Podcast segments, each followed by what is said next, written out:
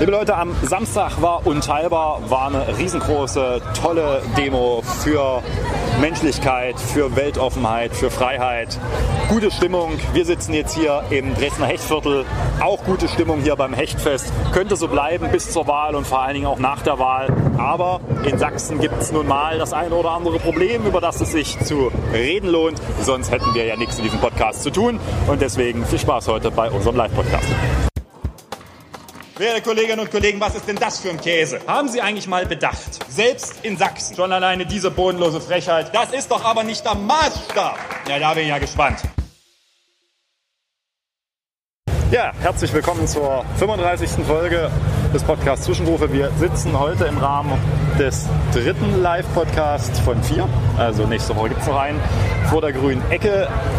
Es ist Hechtfest, ist also ein bisschen lauter. Wir entschuldigen schon mal wieder die Qualität der Tonaufnahme, gleichwohl wir nicht glauben, dass es so hart wird wie bei der Scheune. Lisa sitzt neben mir, wir haben auch Publikum und es geht los. Genau, zuallererst möchte ich einen kleinen Nachtrag machen. Es gibt nämlich ein Thema, das wir letzte Woche tatsächlich so ein bisschen vergessen haben.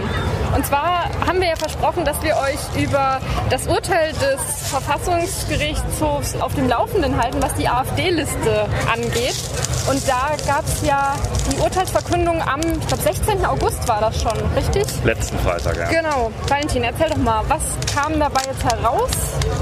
Es war jetzt wenig überraschend. Es ist am Ende das rausgekommen, was anzunehmen war. Also das Gericht hat das, was in der einstweiligen Anordnung bereits entschieden hatte, dann auch nochmal mittels Urteil dann auch begründet. Von daher bleibt es dabei, die ersten 30 Listenplätze sind zugelassen, 31 und folgende nicht.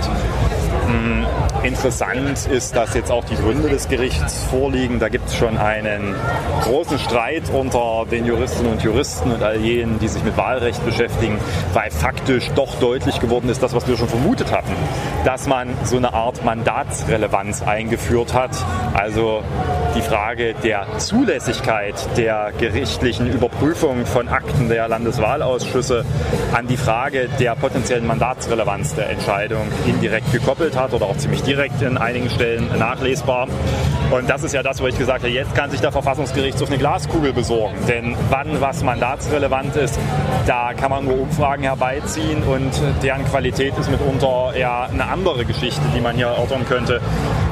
Äh, Halina Wawczyniak hat das als ein Schlag ins Gesicht der formalen Wahlrechtsgleichheit bezeichnet, diese Entscheidung. Dem kann ich mich unumwunden und vollständig anschließen. Ich bleibe dabei, mit dieser Entscheidung hat man sich keinen Gefallen getan. Und jetzt mag man mir bitte auch noch mal erklären, warum man dann die Beschwerden der Freien Wähler zurückgewiesen hat wo es zwar nur um Direktwahlkreise ging, in Anführungsstrichen, aber auch die können ja, wenn es beispielsweise um die Grundmandatsklausel geht, plötzlich Mandatsrelevanz entfalten. Und dann möchte ich mal bitte den Verfassungsgerichtshof sehen, der außer bei den Kollegen Dreisatzrechnern von äh, election.de und Wahlkreisprognose mal solide Daten über die Frage, wie wahrscheinlich es ist, dass die Freien Wähler einen Wahlkreisgewinn irgendwo herzieht. Das finde ich schon abenteuerlich. Und daher, ich glaube, da wird es noch eine große Diskussion geben, auch um die Folgen dieser Entscheidung. Ich würde, was die konkreten Ausführungen von dir angeht, vielleicht einfach auf die, ich glaube, vorletzte Folge war es verweisen oder vielleicht sogar schon vor drei. Ich bin mir schon gar nicht mehr sicher, aber das hattest du da ja schon sehr schön ausgeführt. Insofern können wir das jetzt, glaube ich, so ein bisschen aussparen. Ähm, wir haben ja auch schon gesagt, gegen dieses Urteil ist jetzt kein Rechtsweg mehr offen, richtig? Was, was bedeutet das? Ja, das geht ins Wahlprüfungsverfahren, dann nach der Wahl. Da wird der Wahlprüfungsausschuss sich nett darüber unterhalten, ob das nun ein Wahlfehler war oder nicht, was mit den Plätzen 31 bis 61 war, ob das zulässig war, sie zurückzuweisen oder nicht. Am Ende wird eine Entscheidung des Wahlprüfungsausschusses stehen. Gegen diese Entscheidung des Wahlprüfungsausschusses des Landtages ist dann wiederum die Möglichkeit gegeben, vor den Verfassungsgerichtshof zu gehen. Dann kriegen jetzt lustigerweise wieder die Richter auf den Tisch, die das jetzt entschieden haben. Das stellt auch Fragen hinsichtlich von Vorbefassungen und dergleichen mehr. Also das wird so oder so uns bestimmt noch, ich schätze mal, ein bis zwei Jahre beschäftigen, die Geschichte. Und darüber hinaus hat das Gericht ja faktisch durch diese Entscheidung, die in sich einfach nicht stringent ist und eine Haufe von Folgeproblemen aufwirft, den Gesetzgeber indirekt dazu genötigt, das Wahlrecht so anzupacken, dass man diese Ungleichbehandlung auf der formalen Ebene, was die Gewährung des einstweiligen Rechtsschutzes im Zulassungsverfahren angeht, rechtlich sauber klärt. dann haben wir das soweit abgefrühstückt. Wir können aber quasi mit demselben Thema noch ein anderes, noch einen anderen Vorfall aufgreifen, nämlich es gab einen ominösen Anruf, eine, eine Warnung der Landeswahlleiterin. Ja. Von wem kam dieser Anruf und was, was beinhaltete die Warnung? Ja, diese ganze ging's? Diskussion um die Zulassung der AfD-Liste ist ja auf vielen Ebenen schräg. Jetzt hat das Innenministerium in der Antwort auf eine Anfrage bestätigt, dass das Innenministerium der Landeswahlleiterin mitgeteilt hätte im Vorfeld dieser Entscheidung, dass es wohl rechtliche Bedenken hinsichtlich der Auffassung der Landeswahlleitung und des Landeswahlausschusses zur Frage von Teilversammlungen gibt und ob eine Gesamtversammlung nur in einer Versammlung beschließen muss oder ob Teilversammlungen möglich sind. Hm. Das ist auf vielen Ebenen schräg. Zunächst ist es anders, als die AfD anfangs behauptet hatte, hat das Innenministerium nicht zu Ungunsten, sondern faktisch zugunsten der AfD versucht, dort Einfluss zu nehmen. Äh, das kann man jetzt so stehen lassen. Ich finde es schräg, dass das offenbart wird. Gut, das muss man eventuell in diesem Fall, aber hier versucht jetzt meines Erachtens schon das Innenministerium, die Landeswahlleiterin ziemlich als unfähig dastehen zu lassen. Und das sieht mir so ein bisschen nach der Gerierung eines Bauernopfers aus, was man hier gerade versucht. Und das finde ich unredlich, zumal ich mal die offene Frage stellen würde, ob die Unabhängigkeit der Landeswahlleitung da nicht doch beeinflusst wird, wenn das Innenministerium beginnt zu erzählen, was es für Rechtsauffassungen hat. Aber das wird uns sicherlich auch noch eine Weile beschäftigen. Ich finde das einen unredlichen Umgang, auch mit Mitarbeitern und Mitarbeitern in der Staatsverwaltung. Von daher werden wir da gucken, wie sich das auch entwickelt. Okay. Damit würde ich äh, auch das Publikum jetzt einbinden wollen, nachdem wir diesen kleinen Nachtrag gemacht haben. Wir haben nämlich schon gehört, dass es auch heute Fragen gibt, worüber wir uns natürlich sehr freuen, dass ihr unserem Aufruf da folgt. Und äh, würde einfach mal in die Runde fragen, bitteschön, welche Frage hast du uns mitgebracht? Ja, hallo. Äh, meine Frage bezieht sich ähm, auf die erst kürzlich ähm, zugelassene Erweiterung äh, oder im Zuge dem Ausbau der A4. Da wurden ja jetzt Gelder freigegeben. Und ich habe mich einfach gefragt, wie ist es eigentlich? Wohin ähm, fließen so die Gelder? Also ich nehme natürlich an, dass das meiste auf die Straße für Autos fließt. Ähm, ja, mich würde einfach mal interessieren, wie viel fließt in die Schiene, wie viel geht äh, zu Radwegen und wie viel geht überhaupt zu Gehwegen, die nur für Fußgänger auch zugelassen sind. Also wie ist es so gestaltet und wie könnte es vielleicht gestaltet werden, wenn denn jemand anderes hat. Ganz kurzer Einwurf meinerseits. Diese Fußgängerfrage ist, was die auch mir in der letzten Woche häufiger mal gestellt wurde. Also das ist scheinbar gerade ein Thema, das irgendwie sehr relevant ist oder mehrere Leute beschäftigt. Insofern Gute Frage. Wie meine verkehrspolitische Kollegin und Spitzenkandidatin Katja Mayer ja gerne ihre Reden anfängt zu diesem Thema, jeder Weg beginnt und endet zu Fuß. Das ist vielleicht auch der Grund, warum die Menschen auch zunehmend merken, dass das ein vollkommen vernachlässigter Teil auch der Stadtplanung ist. Aber vielleicht mal von vorn. Also grundsätzlich in Sachsen fließt sehr viel Geld in Beton und vor allen Dingen in Straßenbau. Das ist auf ganz vielen Ebenen problematisch. Zum einen, wir investieren es in Großprojekte, die keiner braucht. Wir erzeugen damit Verkehr und wir versiegeln Flächen. Das ist so das Hauptproblem. Und na, vielleicht so, ja, wir haben ja noch so eine andere Debatte, das geht auch in Sachsen ja ein starkes Thema Flächenversiegelung. Da wollen wir eigentlich hin zu einer sogenannten Netto-Null-Versiegelung, also dass pro Tag quasi im Netto zwischen entsiegelten und neu versiegelten Flächen quasi null rauskommt. Momentan haben wir 4,3 Hektar, die pro Tag mehr versiegelt als entsiegelt werden. Sparen wir jetzt die Umrechnung in Fußballfelder, wie das dann gern gemacht wird. Ziel ist eigentlich schon zwei Hektar nach, einer Bundes, äh, nach einem Bundesziel. Und das Problem ist, warum wir das nicht einhalten, ist, dass haufenweise riesengroße Straßenbauprojekte in Sachsen durchgezogen werden. Und das zeigt sich dann auch ein bisschen daran, wo fließen die Gelder hin. Die fließen sehr, sehr stark in den Straßenbau. Um das vielleicht mal an einem Beispiel deutlich zu machen. Wir kriegen vom Bund Gelder für die Verkehrsinfrastruktur in ganz vielen verschiedenen Töpfen, aber ein Topf, wo man das sehr, sehr gut deutlich machen kann. Äh, die Freunde von Zahlen und Technik, die werden jetzt freuen, das sind die sogenannten Entflechtungsmittel des Bundes. Da gibt es quasi Geld für die Verkehrsinfrastruktur der Länder. Da hält Sachsen so roundabout in diesem Topf, es gibt noch andere Töpfe und natürlich hat das Land auch noch selbst Geld, 86 Millionen so roundabout vom Bund. Und da fließen, ich glaube, wenn ich richtig im Sinne, 66 Millionen in den Straßenbau von. Dann oh, 60 Millionen, da fließen noch. Und Straßenbau meint in dem Sinne wirklich nur Autostraßen? Ja, natürlich wird dann mitunter noch ein Radweg daneben angelegt und äh, auf der Straße fährt auch ein Bus, ja, manchmal. Aber meistens sind das dann auch große okay. Straßenbauprojekte. Ist nicht zwingend immer Neubau, ist auch mitunter Bestandserhalt oder Ausbau. Und ungefähr 60 Millionen ist dann ÖPNV, äh, 60 Millionen Straßenbau, dann kommen so ungefähr 20 Millionen ÖPNV und 5 Millionen im Radwege, wobei da auch Fußwege mit dabei sind, aber das können mir jetzt die Leute erklären, die äh, davon Ahnung haben. Das zeigt so ein bisschen die Dimension in Sachsen und das sieht man an ganz, ganz vielen anderen Stellen, also beispielsweise auch im Radwegebau. Da brüstet sich der momentane Minister damit, wie viele Kilometer mehr er als sein Vorgänger gebaut hat. Das nennt sich dann die Dulich-Kilometer im Vergleich zu den Morlock-Kilometern. Und äh, der äh, Herr Staatsminister Dulich brüstet sich damit, wir haben ganz, ganz viel neue Radwege gebaut. Natürlich hat er mehr als sein Vorgänger gebaut, aber es ist immer noch erschreckend gering. Und Deswegen wollen wir, dass sich das ändert. Zum einen wollen wir, dass die Gelder in Sachsen nicht mehr in Straßenneubau investiert werden, sondern nur noch in Bestandserhalt und bis auf ganz wenige Ausnahmen, wo aus Lärmschutzgründen Ortsumfahrungen sinnvoll sind, vor allem solche Riesenprojekte nicht mehr gemacht werden. Zum anderen wollen wir die frei werdenden Gelder dann in den ÖPNV und den Radwegebau investieren und in Sachsen auch pro Jahr eine erquickliche dreistellige Kilometerzahl an Radwegen auf Staatsstraßen zu errichten. Und darüber hinaus wollen wir natürlich auch, dass das Land grundsätzlich die Kommunen auch besser berät, was beispielsweise Radverkehrsplanung, aber auch Gehwegplanung und Verbesserungen angeht und da unter anderem auch quasi so Arbeitsgemeinschaften für nicht nur radverkehrsfreundliche Stadtentwicklung, sondern auch für fußverkehrsfreundliche Stadtentwicklung plant. Also mit Grünen in der Regierung wäre das Ziel quasi komplett umzuschichten, wie die Gelder verteilt wird, weg vom Auto hin zur zum ÖPNV, Radverkehr und Fußverkehr.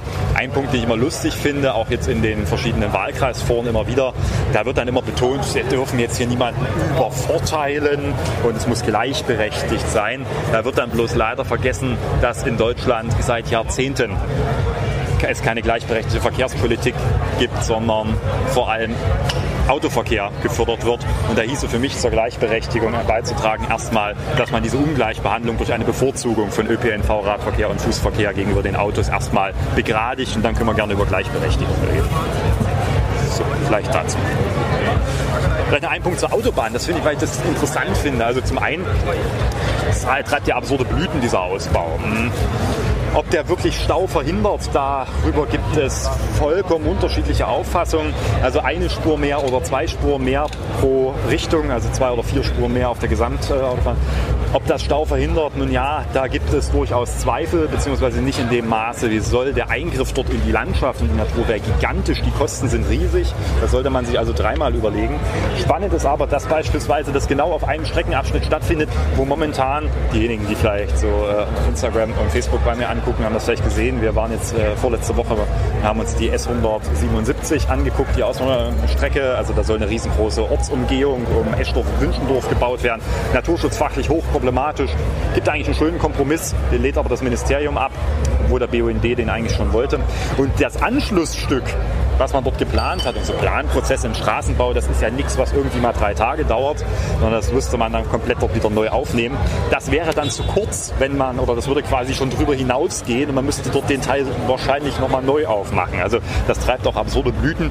Wichtiger wäre, dass man den Verkehr von der Autobahn kriegt, dann könnte man sich diese ganzen Ausbaupläne sparen. Und zwar den Personenkraftverkehr. Das funktioniert über gute ÖPNV-Anbindungen nach Görlitz, nach Bautzen und dergleichen mehr. Da muss man viel, viel mehr tun. Aber vor allem den, den Schienen, äh, den Güterverkehr, den müsste man auf die Schiene kriegen. Und das ist eigentlich das, was viel helfen würde, weil es würde übrigens auch den Autofahrerinnen und Autofahrern nützen, weil die, diese Situation, dass da teilweise über Kilometer ein Laster sich am anderen reiht, dann mal beendet würde. Dann muss man aber wieder sowas wie rollende Landstraßen, sowas wie Railports für die Schiene in Sachsen auch mal konsequent wieder ausbauen. Das hängt teilweise noch an der Elektrifizierung der Strecken. Und da müsste man ran, anstatt hier Ausbaupläne zu beschließen, die, wenn man realistisch ist, auch noch eher ein Jahrzehnt dauern, ehe sie wahrscheinlich verwirklicht sind bei der Durchschnittsdauer, die wir im Planverfahren in Deutschland haben. Ich möchte gerne an einer Stelle nochmal auf die Fußgänger zu sprechen kommen. Und zwar war ein Punkt, den ich jetzt ganz häufig auch in Gesprächen mit Bürgerinnen und Bürgern aufgenommen habe, der, dass Fußgänger äh, total vernachlässigt werden, beziehungsweise es als Fußgängerin oder Fußgänger keinen Spaß mehr macht. Quasi in dem Moment, in dem ich aus der Haustüre den Bürgersteig betrete, fängt es schon an, dass man irgendwie von Radfahrern, von mittlerweile auch E-Scootern und was weiß ich wem äh, da angefahren wird. Ich spitze das jetzt mal zu. Und das sehr schwierig ist, da quasi überhaupt mal auf die Straße zu kommen. Und dann, was im Dresdner Zusammenhang sehr häufig genannt wird, ist zum Beispiel der Elbeweg. Also, dass es da als FußgängerInnen kaum noch Spaß macht, unterwegs zu sein, weil die Radfahrer fahren zu schnell. Und ich nehme an, für die Radfahrer ist es auch nicht toll, Richtig. dass die eben auch nicht schnell fahren können, weil da ständig Fußgänger sind. Also, wie kommt man dem denn bei? Gibt es da irgendwie Konzepte? Ich weiß ja, dass du auch äh, großer Gegner der E-Scooter bist. Ich bin ja auch so ein bisschen der Meinung, dass die eigentlich nur den Fußverkehr wirklich ersetzen, also nur für die kurzen Strecken oder so, so mittellange Strecken da sind, die man eben anders zu Fuß vielleicht hinter sich bringen würde. Was ist da ein Konzept, das man für Fußgängerinnen und Fußgänger parat hält? Das ist, also es gibt da, glaube ich, nicht das eine Konzept. Ja, es sind jetzt viele Sachen angesprochen worden und da muss ich immer jeweils gucken, was ist eine sinnvolle Lösung. Also das Problem ist tatsächlich, dass wir bei der Kollision von Autos und Fußgängern in der Vergangenheit immer durchaus ein Auge drauf geworfen haben. Gleichzeitig haben wir aber immer wieder Diskussionen, beispielsweise Konfliktfälle Radverkehr und Fußgänger. Das ist auf vielen Ebenen ein Problem. Zum einen, weil durch die Motorisierung des Radverkehrs durch Pedelecs einfach auch die Geschwindigkeit der Fahrradfahrerinnen und Fahrradfahrer zugenommen hat. Also ich bin großer Befürworter auch der Pedelecs, wenngleich ich selber außer meinem großen Lastenrad nichts E-Betriebenes fahre, das ein bisschen witzlos finde. Aber an sich gesellschaftlich ist es eine gute Entwicklung, weil die im Gegensatz zu den Rollern tatsächlich ausreichend Kilometer absichern, dass man quasi auch damit ein Auto äh, streckenweise ersetzen kann. Jetzt ist aber das Problem, dass vielfach die Straßenplanung danach ausgerichtet war, dass man versucht hat, beispielsweise Radwege auf dem Fußweg zu führen und dann bloß anders zu markieren oder so. Und man ist jetzt erst so in den letzten Jahren davon weggekommen und hat gesagt, wir bauen die Radwege nicht als Radwege, sondern als Radstreifen auf der Straße und entkoppeln sie vom Fußverkehr. Und das ist an vielen Stellen notwendig. Und ich glaube beispielsweise, dass man auch am Elbe-Radweg da an der einen oder anderen Stelle über so Bypässe nachdenken muss, perspektivisch. Äh, diejenigen, die auch häufiger mit dem Rennrad unterwegs sind und die entsprechende Plattform Strava nutzen, die äh, wissen ja, dass da einige Segmente Vorsicht Fußgänger heißen oder so oder Vorsicht langsame Fußgänger und das ist Tatsache auch für schnellere Radfahrer, und da rede ich jetzt nicht mal von denen, die das mit Sport machen, sondern eben beispielsweise mit dem E-Bike durchaus schwierig, wenn dann hoher Fußverkehr drüber läuft. Also es wird eher gehen, in solchen, solchen Destinationsbereichen eher zu trennen. Das ist auch beispielsweise ja das Ziel der Radschnellwege, dann auch dort separat Radweg und Fußweg auszuweisen und quasi aber gleichzeitig das vom Autoverkehr komplett zu entkoppeln mit den Radschnellwegen. Wiederum gibt es innerstädtisch eher die Tendenz, und das halte ich auch für sinnvoll, das alles stärker zu verschnelzen. Also Shared Space, mehr quasi die gerade wie wir jetzt hier sitzen, eben die Bordsteinkanten abzuflachen und das eher als einen Gemeinschaftsraum zu sehen und damit eben vor allem auf die Rücksichtnahme zu, äh, einzugehen und gleichzeitig die Geschwindigkeit reduzieren zu lassen. Das muss man sich, glaube ich, jeweils im Einzelfall angucken. Die E-Scooter halte ich persönlich für einen totalen Marketing-Gag. Also das ist, die bringen meines Erachtens verkehrlich wenig, weil sie tatsächlich allerhöchstens mittellange Fußmärsche ersetzen und mittellang ist vielleicht irgendwie so ein Kilometer oder so darüber hinaus. Hm, sie sind, ja, kannst ja auch nichts zuladen bei den Dingern, also Einkauf mit dem äh, bringt mir nichts und damit ersetzen sie weder ein ordentliches Rad, sei es E-betrieben oder nicht, noch was anderes. Äh, ich glaube auch nicht, dass damit großartig Verkehr, also Autoverkehr deswegen irgendwie reduziert wird. Also die haben keinen verkehrlichen und ökologischen Nutzen. Ganz im Gegenteil, die Halbwertszeit dieser Dinger ist wohl so begrenzt und dadurch, dass man mit denen nur auf dem Fußweg fahren darf, dafür aber mit einer relativ hohen Geschwindigkeit stellen, sind permanentes Sicherheitsrisiko da, abgesehen von dieser Wildparkerei, dass die teilweise irgendwo hingestellt werden, wo sie nur Gefahren verursachen. Ich wage mal die These, das wird sich nicht durchsetzen. Ja, und Gut, man, bei der Wildparkerei möchte ich auch gerne mal einschieben, dass es ja auch von vielen Seiten, beispielsweise von RollstuhlfahrerInnen oder eben auch von Menschen, die einen Kinderwagen dabei haben, da massiv Probleme haben, einfach um diese wild parkenden E-Roller äh, drumherum Definitiv. zu kommen. Also wie gesagt, ich wage mal die These, das wird sich nicht durchsetzen. Gut, das hat, glaube ich, der IBM-Chef auch über Computer irgendwann mal gesagt, aber ich glaube, ich habe recht. Irgendwas zum IBM-Chef. Wir haben jetzt, glaube ich, viel über Details geredet und wie man da mal ein bisschen was lösen kann. Und da im Einzelfall, ich glaube, am Ende wird das eine grundsätzliche Frage, dass man Mobilität anders organisieren muss. Diese, man wird nur langfristig einen Beitrag beispielsweise zum Klimaschutz leisten können, aber auch gegen Flächenversiegelung, wenn man das individuell geführte motorisierte Kraftfahrzeug überflüssig macht. Hm, War ja auch jetzt der Trend mit den E-Autos, das ist ja alles schön und gut, aber Platz nehmen die ja trotzdem weg. Und die Herstellung von Batterien ist ja auch so ein Thema für sich, über das man lange reden könnte. Und daher wird es, glaube ich, notwendig sein, Mobilität gänzlich neu zu organisieren. Und dazu gehört vor allem, dass man den Massenverkehr im Sinne des ÖPNV stärkt, dass ich nirgendwo mehr angewiesen bin, ein Auto zu haben, wenn ich es nicht zwingend haben will. Das heißt aber, ich muss gesicherte Verbindungen haben bis wirklich ins letzte Dorf und die auch zu attraktiven Konditionen im Sinne, es fährt auch dann was, wenn ich es brauche und nicht morgens mal der Bus hin und abends mal der Bus zurück. Und wir müssen darüber hinaus davon auch wegkommen, dass wir Stadtplanung überhaupt nach Autos ausrichten, sondern wir müssten Stadtplanung viel, viel mehr nach dem Umweltverbund, also Fußverkehr, Radverkehr und ÖPNV ausrichten und auch generell neue Antworten finden. Ich glaube, dass die ganzen Fragen künstlicher Intelligenz uns noch viele, viele Probleme verursachen werden, aber auch viele, viele Lösungen gerade im Bereich der Mobilität schaffen werden. Beispielsweise wenn wir in kleineren Orten oder im ländlichen Raum darüber nachdenken, wie organisiere ich Verkehr, dass es eben nicht mehr so gibt. Es gibt die Linie 371, die fährt dort los und ist 20 Minuten später im Ort B und 30 Minuten später im Ort C und fährt dann äh, weiter.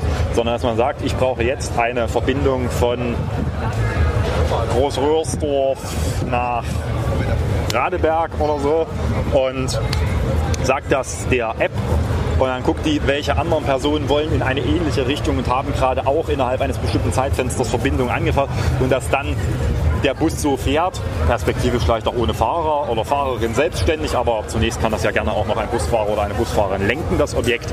Und ich glaube, dass solche Entwicklungen verbunden mit vielleicht auch neuen Überlegungen von verkehrlichen Nutzungen, Seilbahnen, es scheint so ein großer Trend beispielsweise zu werden oder anderen durchaus in der Lage sind, dass wir diese Verbindungsprobleme, die wir mitunter haben, perspektivisch lösen können, indem wir von der Starrheit wegkommen. Viel zum Thema Mobilität. Ja. Das war doch äh, sehr ausführlich. Ich schau mal in die Runde. Gibt es weitere Themenwünsche? Ja, ich hätte noch eine Frage, die mich eigentlich schon eine ziemliche Weile beschäftigt und ich hau's einfach mal raus. Und zwar bezieht sich das auf Wahlwerbung.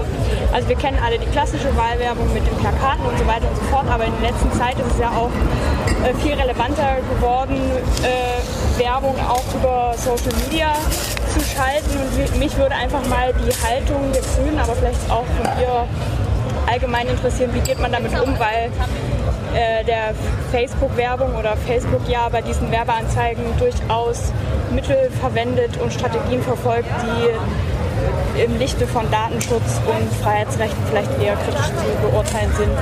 Genau. Das ist tatsächlich ein heikles Thema. Das wird auch ungefähr bei jedem Wahlkampf im Vorweg immer wieder neu besprochen.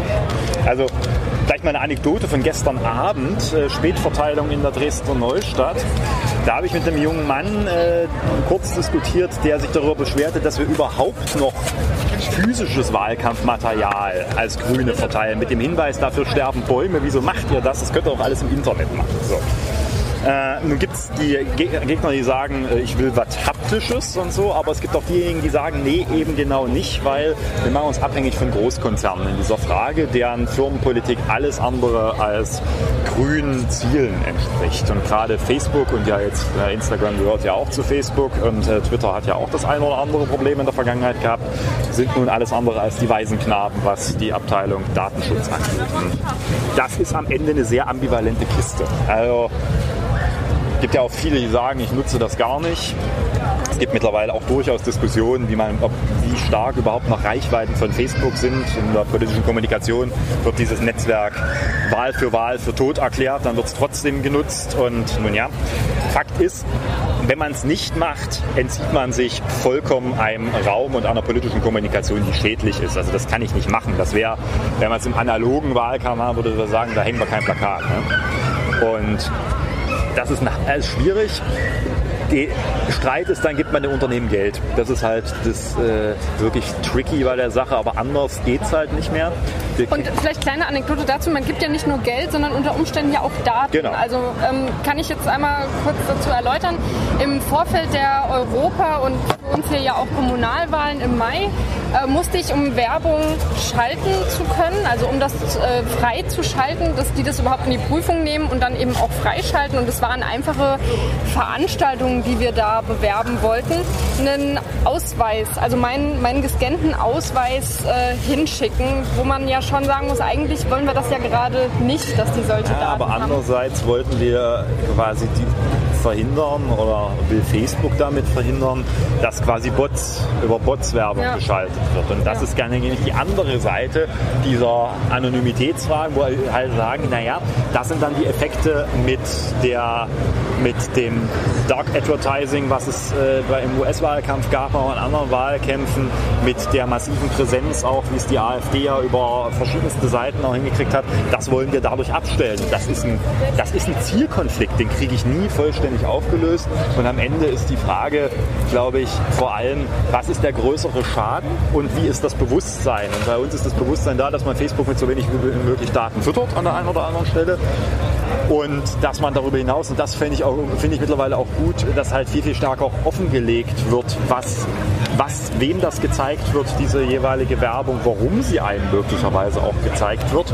Und dass man zumindest weiß, dass es Werbung ist. Das war ja auch schon ein Problem. Aber am Ende ist das, ich glaube, die Debatte wird man von Mal zu Mal wiederbekommen, zumal ich denke, dass die Digitalisierung des Wahlkampfs weiter fortschreiten wird. Und mittlerweile haben wir ja ja auch solche Übergänge. Ne? Also diese, dieses Plakat mit, äh, was die CDU gemacht hat, dieses Augmented Reality Plakat, wo man quasi dann äh, quasi drauf mithalten konnte und dann hat das Plakat, nicht das Plakat hat mit einem gesprochen, sondern das Telefon hat mit einem gesprochen, das man draufgehalten hat.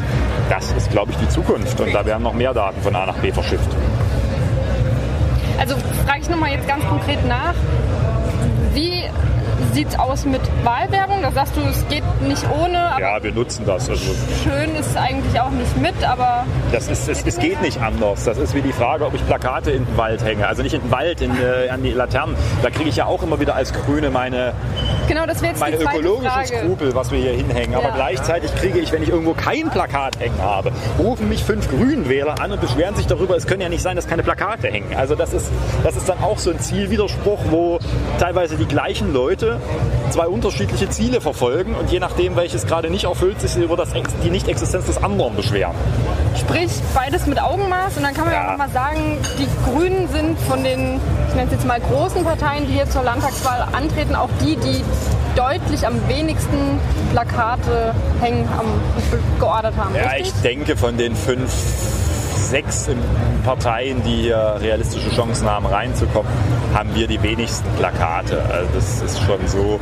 Die hängen natürlich teilweise in der Neustadt präsenter als in anderen Teilen, aber also in diese Massenplakatschlacht einzusteigen, das ist auch sinnlos. Ich glaube, irgendwann wirst du der Sache überdrüssig. Und ja, Aber auch das bleibt ein Thema. Ich habe ja gedacht, dass wir, also das, das klassische Kleinplakat, also die Kleinfläche, wie wir das immer nennen, also die A1-Plakate, die habe ich auch schon mehrfach nicht für tot erklärt, aber geglaubt, dass sie sich in der Anzahl deutlich reduzieren werden, zugunsten von Großflächen, insbesondere seitdem diese sogenannten 9 zu 1 Großflächen, das sind diese Hochkant-Großflächen da sind. Also was vor allem was die Personenplakate angeht. Jetzt gibt es aber den vollkommen gegenteiligen Effekt, wenn ich meinen Wahlkreiskollegen äh, Bewerber Christian Hauptmann sehe, der hat haufenweise dieser 9 zu 1 Großflächen und mindestens noch mal 1000 bis 2000 A1 Plakate. Also es ist nicht, dass sich dadurch irgendwas reduziert. Es gibt dann immer wieder Diskussionen, man möge das beschränken. Da kommt man aber verfassungsrechtlich so schnell in hochproblematische Fahrwasser, dass das am Ende nur aus der Rubrik ist. Man kann sich das jedes Mal wieder erzählen und hoffen, dass irgendwann mal technologischer Fortschritt dazu führt, dass es Tatsache irgendwann mal aufhört. Gut, gut. Obwohl das teilweise einen anderen, äh, anderen äh, übrigens andere Effekte hat, der technologische Fortschritt. Seit wir diese schweren Pappplakate, also diese Pressspan-Dinger, wo man noch früher im Wahlkampf mit so wirklich mit Kleister, Latex und die Dinger drauf getrocknet und da hast du ja, wenn du da vier unterm Arm gekriegt hast und mal 500 Meter gelaufen bist, hast du danach einen Muskelkater. Ja? Ähm, durch diese Plakate, die jetzt Direktdruck sind, die deutlich leichter sind, hat sich ja vor allen Dingen es eher erhöht, dass die Dinger, äh, weil quasi der Aufwand, sie hängefertig vorzubereiten, reduziert ist, werden da meines Erachtens gefühlt auch wieder mehr bestellt von. Also das sind dann teilweise so Effekte, die halt ökologisch ungewollt sind, aus wahlstrategischer Sicht geil. Wir haben gerade die Großflächen angesprochen, deswegen wollte ich noch mal kurz vielleicht so als kleinen ja, noch zu den Großflächen noch ein Satz. Das Genehmigungsverfahren von den Dingern ist so arschkompliziert und dass, dass äh, der Irrglaube da ist, dass man damit viel bewegen könnte. Also schönste ist übrigens, wenn Großflächen Baustellen eingebaut werden, wie die des äh, meines Mitbewerbers Emiliano äh, Giamete am Albertplatz. Das steht hinter der Baustelle, das siehst du gar nicht mehr. Ja, Pech gehabt.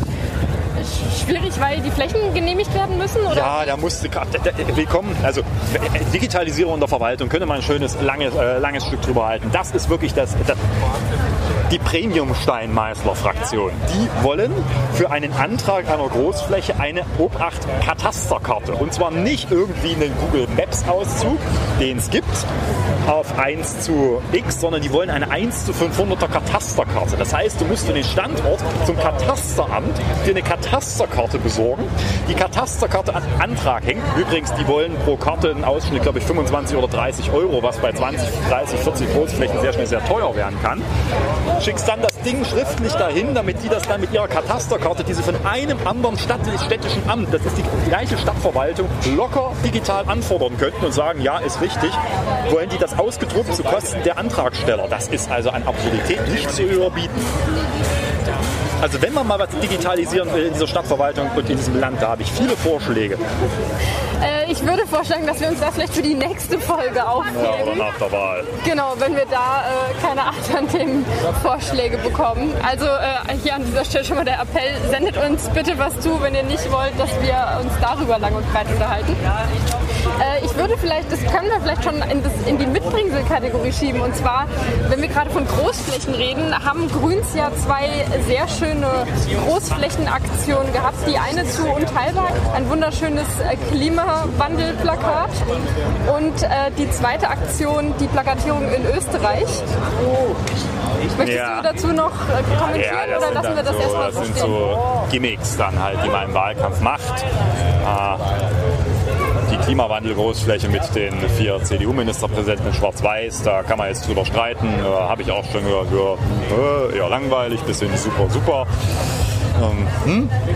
Die Österreich-Aktion ist insoweit interessant, da sie eigentlich ja nicht darauf setzt, dass das in Österreich irgendjemand mitkriegt, sondern es ist eine reine, wirklich auf Zweitverwertung in den sozialen Netzwerken und der Presse gesetzt. Also die, die es nicht gesehen haben, wir können das mal verlinken, äh, quasi mit einer Großfläche, also nicht wir, sondern unser Landesvorsitzender mit jemand zweites ist mit so einer Großfläche nach Österreich, nach Wien. Und diese Großfläche ist, da ist äh, Sebastian Kurz und Michael Kretschmer drauf. Und die äh, Frage, äh, liebe Österreicher, äh, wie regiert sich eigentlich mit Rechtspopulisten? Oder Frage für einen Freund. So. Mm. Das war halt der Versuch, dass da einfach schöne Bilder entstehen und das dann hier weiterverwertet wird. Hat, hätte besser laufen können, hat aber ganz gut funktioniert und zeigt halt, ist auch von, äh, ja, immerhin äh, von Martin Fuchs, der ja in diesen Fragen äh, nun das der Guru gilt, auch aufgenommen worden als eine interessante Idee, wie man quasi durch Zweitverwertung Wahlkampf macht in dem Bundesland, ohne dort Wahlkampf zu machen. Hm. Das würde ich gerne ja, ich glaube, die Pointe wäre noch gewesen, wenn wir doch Scherereien mit Behörden gehabt hätten, aber äh, und der deutsche Botschafter sich damit beschäftigen. Nein, aber das, äh, dann hätte es uns Presseberichterstattung gesichert, aber auch so war es immer ein bisschen von Berichterstattung. Und das sind dann halt so ein paar Nettigkeiten. Ich habe schon gehört, die sollten mal lieber einen Sachsen-Wahlkampf machen als das. Ich, ja, wir machen ja auch einen Sachsen-Wahlkampf. Das war nur wirklich noch das nette Nice to have äh, darüber. Die, die Kirsche obendrauf, ja. genau. Das bringt mich gerade noch ganz spontan zu einem anderen Thema. Und zwar, wir haben vor kurzem über die Wahlkampagnen der anderen Parteien gesprochen. Und da hattest du das ja so ein bisschen kommentiert und gesagt, man weiß ja nicht, was die noch so äh, auf Lager haben, was da vielleicht dann noch mal kurz vor der Wahl so nachgeschossen wird. War da jetzt was dabei, was du so ganz kurz am Rande noch mal für bemerkenswert hältst? Also, naja, ich finde die CDU-Schlussmobilisierung spannend. Also A, die Direktkandidaten, das ist so heterogen, dass man sich teilweise fragt, ob die sich irgendwann mal abgesprochen haben.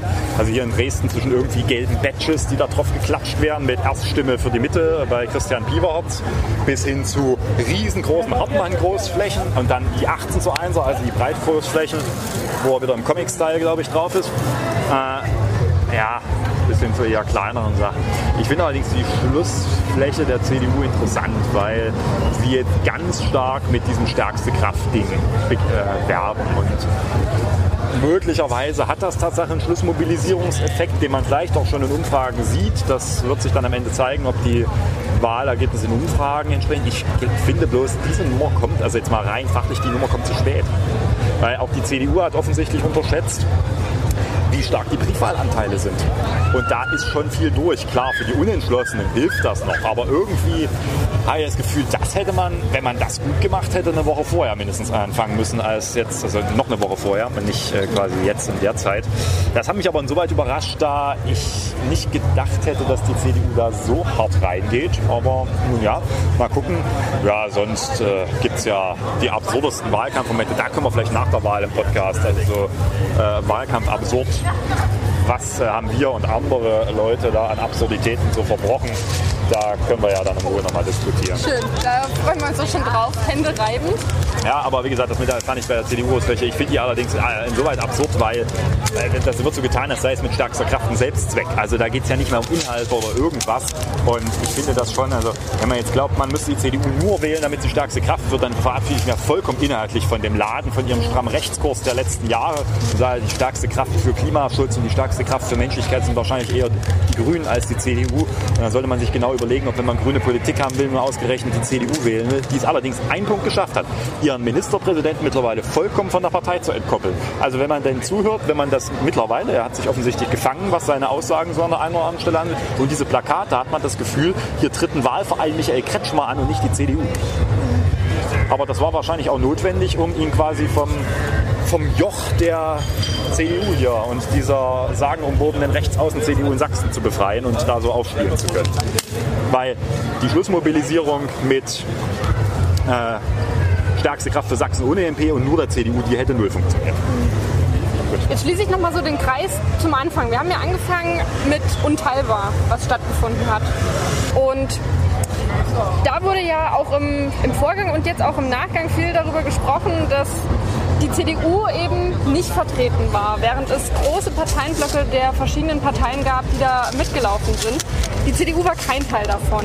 Muss die CDU selbst für sich entscheiden, aber also, wenn man sich mal die Inhalte anguckt, für die unteilbar steht und das Wahlprogramm der CDU und die Aussagen von äh, zig CDU-Lern aus dem Führungspersonal daneben liegt, dann ist es logisch, dass sie da nicht dabei sind. Also da kann ich auch, nein, ich meine jetzt keine schlechten Witze, aber will jetzt nicht sagen, da kann ich als Veganer auf der Jahrestagung der deutschen Schlachterindustrie teilnehmen oder so von der Logik her. Ganz so schlimm ist es nicht, aber äh, es hat schon eine gewisse, also das kann ich vollkommen nachvollziehen, dass die, die stehen dezidiert für vollkommen andere Inhalte. Natürlich es, wünsche ich mir eine CDU, die klar für Weltoffenheit, klar für Freiheit, gegen Diskriminierung, für Menschlichkeit und für Toleranz steht. Aber so, wenn sie nicht dafür steht, dann wird sie auch zu solchen Demos nicht kommen. So, da haben wir die Runde voll. Heute wieder eine etwas ausführlichere. Und jetzt gewittert's. Das ist der Groll über Sachsen. Dann würde ich sagen, kommen wir jetzt schnell zum Schluss und eine kurze Endfrage. Was hast du uns mitgebracht? Wir machen jetzt hier nur noch kurz Veranstaltungshinweise. Wer Lust hat, mich auf dem Rennrad zu sehen, der wird sehen, wie ich 100 Kilometer durch meinen Wahlkreis fahre und dabei teilweise versuche, das Ganze auch live zu streamen. Ihr könnt also auch Fragen stellen. Wir versuchen, die dann auf dem Rad zu beantworten. Mal gucken, ob das klappt. So, am Dienstag ist Robert Habeck zusammen mit Annalena Baerbock hier nochmal zur Schlussmobilisierung dabei und natürlich unseren beiden sächsischen Spitzenkandidatinnen und Kandidaten, quasi der Wahlkampfhöhepunkt. Immer da und Platz. Ich darf moderieren, also mal gucken, wie es wird. Und für die Konnoisseure der Innenpolitik.